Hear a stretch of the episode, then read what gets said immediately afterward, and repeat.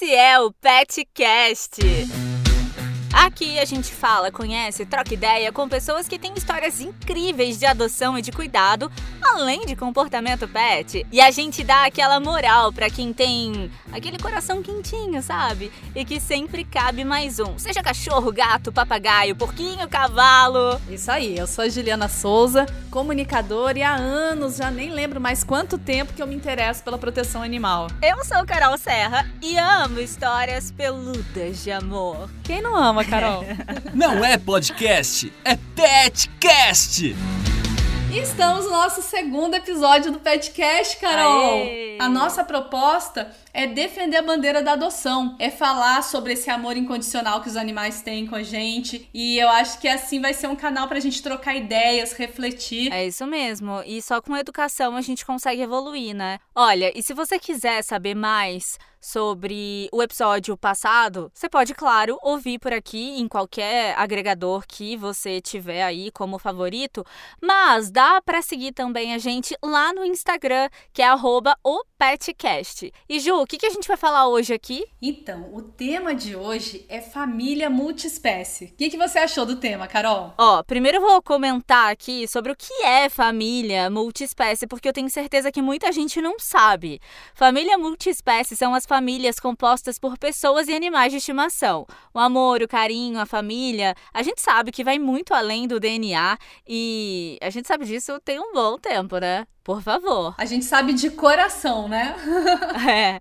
E você sabia, Juliana, que existe o censo pet? Não sabia. O Brasil tem mais de 139 milhões de animais de estimação, 54 milhões de cães, 39,8 milhões de aves, 23,9 milhões de gatos, 19,1 milhões de peixes e 2,3 milhões de répteis e pequenos mamíferos. É muita coisa. Espero que todos muito bem cuidados. A gente sabe que não são todos, todos, mas que a maioria seja bem cuidada e receba todo o amor e carinho que merece, né? Mas pensando aqui, eu fiquei assim, realmente curiosa para imaginar como é que tudo isso começou, né? E você sabe que em algumas épocas os animais não eram nem considerados seres vivos. Olha que coisa absurda. Por isso que a gente vai voltar no tempo agora e falar sobre os cachorros e gatos. Vou falar primeiro aqui sobre os cachorros. Os cães que a gente conhece são descendentes dos lobos, mas não foi uma amizade que teve um começo fácil, não. Era um jogo de interesse, viu, Juliana? Para ambas as partes.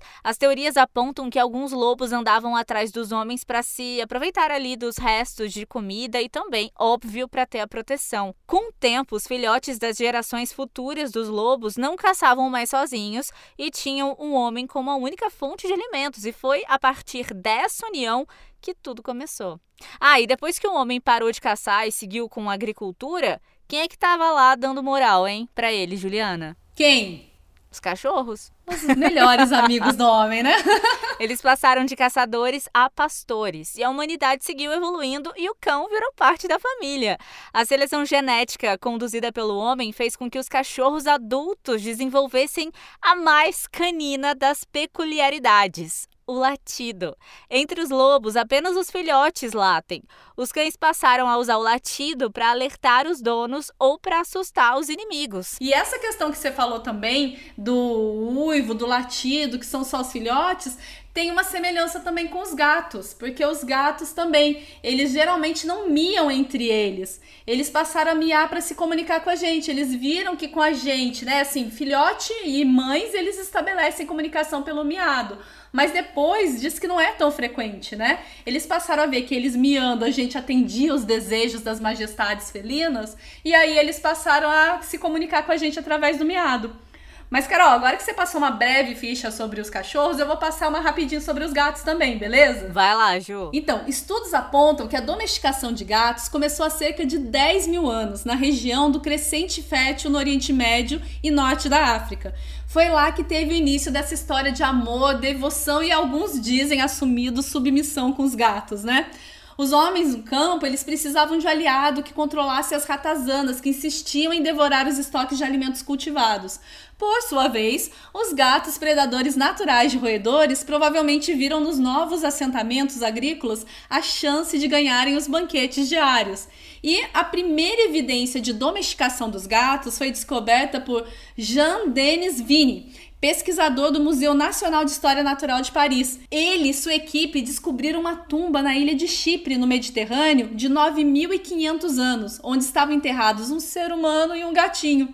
Então, assim, possivelmente eles acreditavam que os gatos eram mágicos, né? E eu acho que eles queriam levar eles junto para outra vida, né? Mas o pulo do gato doméstico só aconteceria mesmo no século XIX, quando os ingleses surgiram com a ideia de criar profissionalmente os gatos, inclusive desenvolvendo novas raças, igual começaram com os cachorros, né? Não, e detalhe que aqui a gente falou pouquinha coisa, né? Porque tem muito pra gente falar sobre isso. A gente falou bem superficial.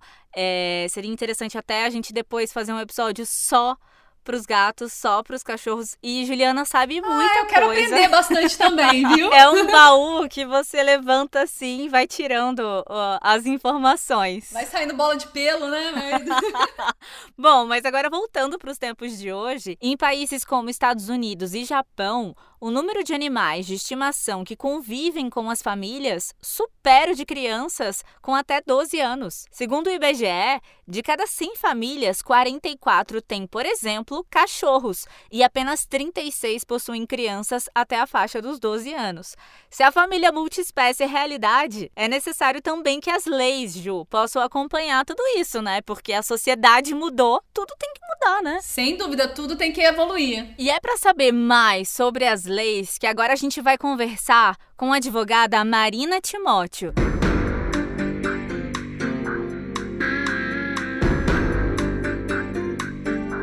Lei e Pets. Assim como em qualquer outro tipo de família, né? Um pet gera responsabilidades e com isso traz gastos. Por isso, eu sempre falo da importância da decisão em adquirir um animal de estimação. Mas e quando ocorre a separação do casal? Como que fica a questão da guarda do pet? Hoje ainda não existe uma lei específica que trata da guarda compartilhada de pets. Apenas um projeto de lei que está no Senado Federal. Mas é possível que as partes entre si decidam quanto à guarda, podendo ser unilateral ou até compartilhada, estabelecendo aí as condições de moradia, visitas, alimentação, veterinário e outras despesas eventuais. O ideal é sempre priorizar o bem-estar do animal e as condições de ambas as partes. Entretanto, quando não existe um acordo amigável entre as partes sobre a guarda do pet, é possível levar o caso ao Poder Judiciário para resolver a questão. Muitas vezes, ficando a decisão do juiz, que vai analisar caso a caso a situação do casal com o animal. Lembrando que pode ser uma guarda unilateral, como também pode aí conseguir uma guarda compartilhada, que é o mais ideal na situação do pet. Vale lembrar também que abandono, maus tratos e qualquer outro tipo de negligência gera sanção penal. Hoje nós já temos uma lei onde as pessoas são criminalizadas por esse ato de negligência. É isso, pessoal. Até a próxima.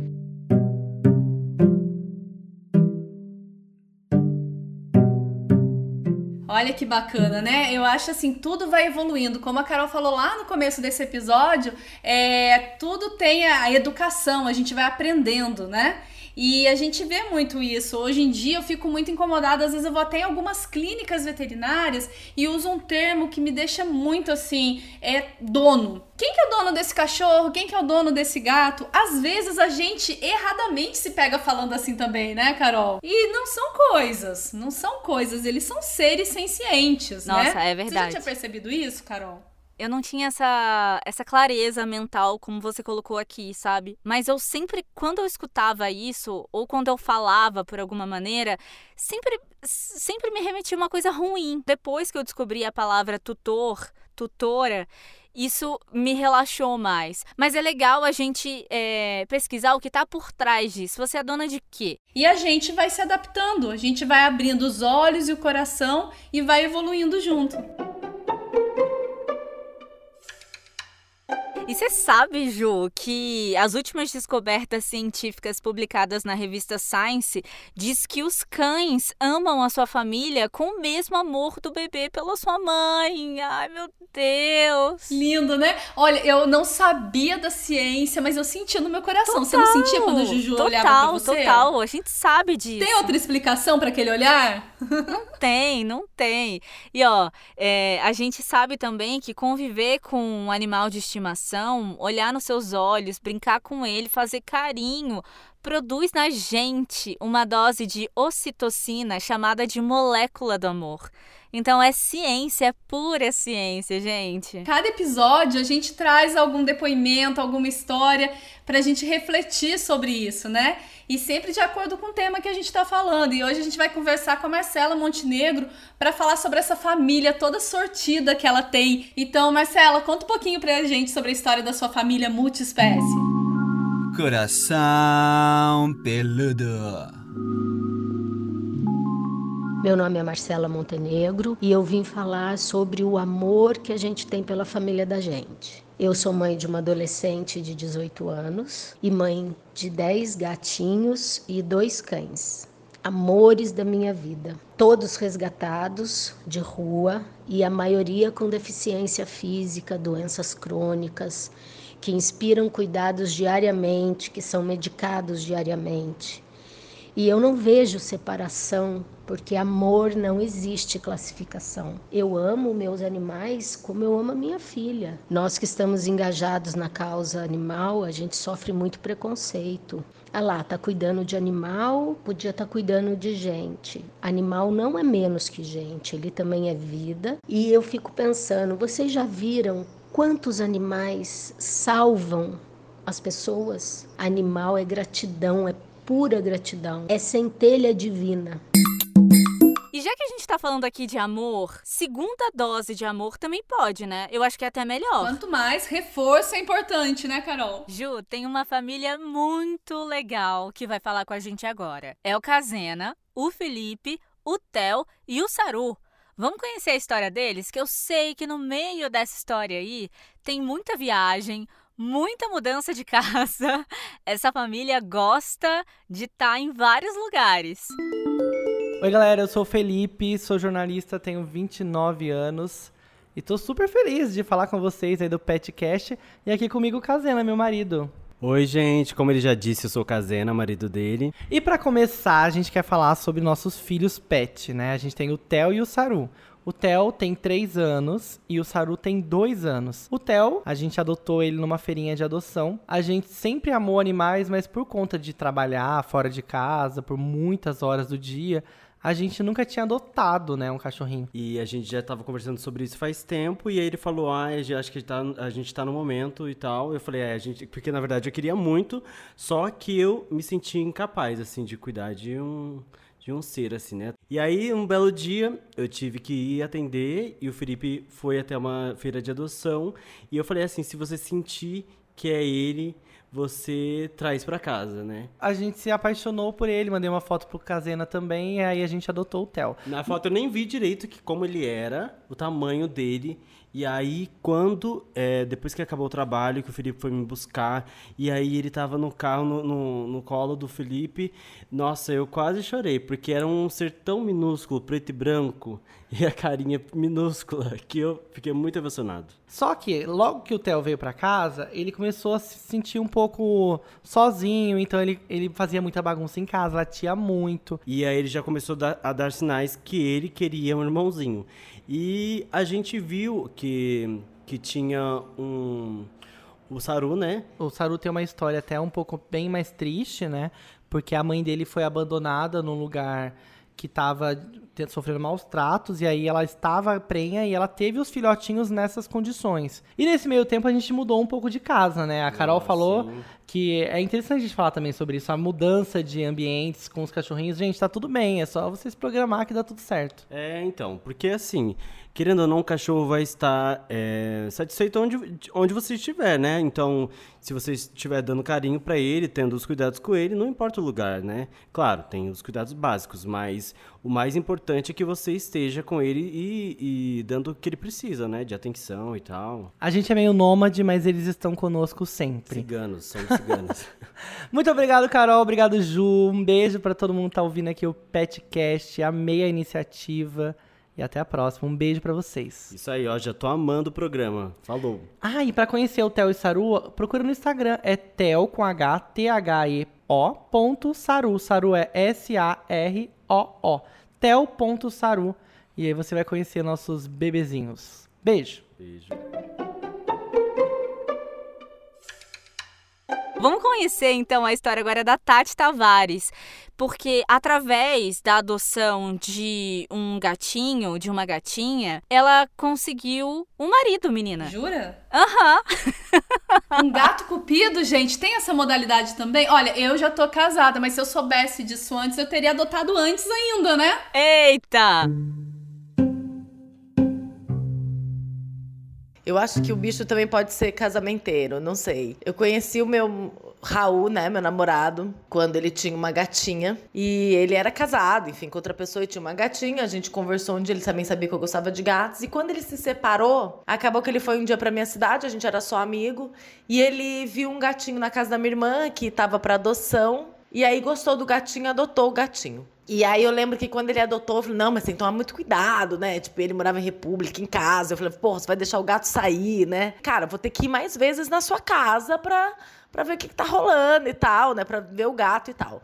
No dia que eu dei o gato pro Raul, sei lá, um dia à tarde, a gente entregou o gato de manhã. No dia, no fim da tarde, ele falou: Tati, me ligou desesperado, falou: Tati, o gato sumiu. E eu falei: como assim sumiu, cara? Deixa o gato contigo de manhã, porra, que que você. Nossa, e assim, aloprei horrores. Fomos, fui até a casa dele, que era tipo no outro lado, a gente morava em São Paulo, morava no centro, ele morava na puta que pariu da Zona Norte, lá no fundo da Zona Norte. Fui até a Zona Norte. Aí, chego lá, falei, cara, como é que você já perdeu? E assim, já com ódio daquele cara, falando, meu, ele era um amigo, mas, porra, o cara conseguiu perder o gato em menos de 12 horas, né? Caçamos o gato pela rua, caçamos o gato pela casa. Aí eu falei, cara, tinha um quarto que o amigo dele tava dormindo. E o amigo dele era surdo. E aí eu falei, cara, só pode estar nesse quarto, não é possível que o gato tenha desaparecido. O gato tinha três meses. Enfim, aí a gente já tava tipo, meu, perdemos o gato, não sei o quê. Aí ele deixou a gente entrar. Daqui a pouco, gente, ele pulou o gato, sei lá, um... a gente já tava em prantos. Falei, meu, perdeu o gato, o gato morreu atropelado, o gato tá jogado em algum lugar. Ele saiu de dentro de um colchão, assim. Meu, com a maior cara de amassado, enfim, dormiu oito horas, com certeza certeza, enquanto a gente procurava. Foi desesperador, mas depois disso eu realmente comecei mais vezes na casa e nos aproximamos ainda mais e acabamos casando e o gato virou meu. então agora ele nem dá voltinhas que ele mora dentro de um apartamento. Então, assim, às vezes também, né, a gente se, se envolve tanto numa adoção que pro gatinho não sair prejudicado. a gente até casa com o adotante. O mundo e os pets. Você sabia que um estudo feito pela Academia Americana de Neurologia sugere que idosos que criem cães ou gatos apresentam um menor declínio cognitivo? Os cientistas analisaram a relação entre cuidar de um animal e o declínio cognitivo de idosos. Para isso, utilizaram uma base de dados de 1.369 voluntários adultos na faixa dos 65 anos. Os voluntários foram submetidos a testes cognitivos por seis anos. No final, os pesquisadores concluíram que pessoas que criavam cães ou gatos, principalmente aquelas que estavam com o bichinho por um longo período, apresentavam um menor declínio cognitivo. Os animais podem reduzir os níveis de estresse de seus tutores. Além disso, os pets ajudam a aumentar a atividade física dos humanos, já que requerem né, passeios, brincadeiras constantes, toda uma movimentação. O estudo deve ser apresentado a outros pesquisadores em abril, durante uma reunião anual da Academia Americana de Neurologia. É claro, agora virou um estudo, né? Vai ser apresentado e tal. Mas fala aí, Juliana. Eu já sabia disso. Então você já ouviu falar sobre uma empresa de lava rápido para pets? Ah, eu queria. Tem aqui? Então, que eu saiba por aqui não, mas já é uma possibilidade de a gente abrir um negócio, Carol. Principalmente para quem mora em apartamento, deve ser interessante, né? Seria ótimo. Então, porque olha, dois empresários trouxeram dos Estados Unidos uma ideia para tornar mais fácil a rotina de dar banho no pet. É um lava rápido com autoatendimento. Eu já achava o um máximo vendo os filmes das pessoas abastecendo o próprio carro. Eu acho que deve ser um esquema assim, não deve ser? Eu acho que deve ser mais ou menos assim. Por enquanto, são 15 máquinas para banho de pets que estão em funcionamento no nosso estado aqui de São Paulo. Após o cliente efetuar o pagamento pelo totem, o sistema libera a água na área de banho e dá até para você regular a temperatura. E na etapa seguinte é liberado o shampoo e depois novamente a água e secador. É uma coisa rápida. Agora, quando você quer aquele banhinho, aquela tosse higiênica, tudo certinho, né? Tem um profissional para fazer isso. Então, aí você valoriza também o serviço dele.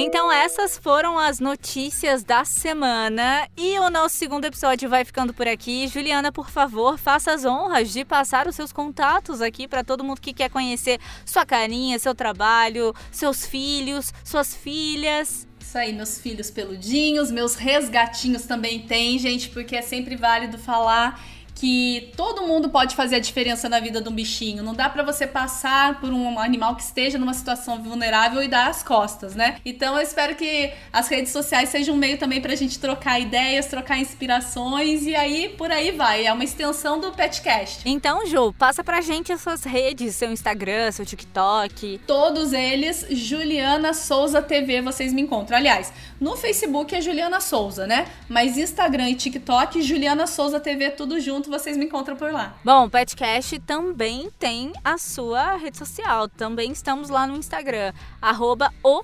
Petcast. E se você quiser me encontrar, é só você colocar lá no Instagram e começar a seguir no Eu Sou Carol Serra. Beleza, Carol? Então a gente se vê no próximo episódio que sextou. Beijo, até o próximo episódio.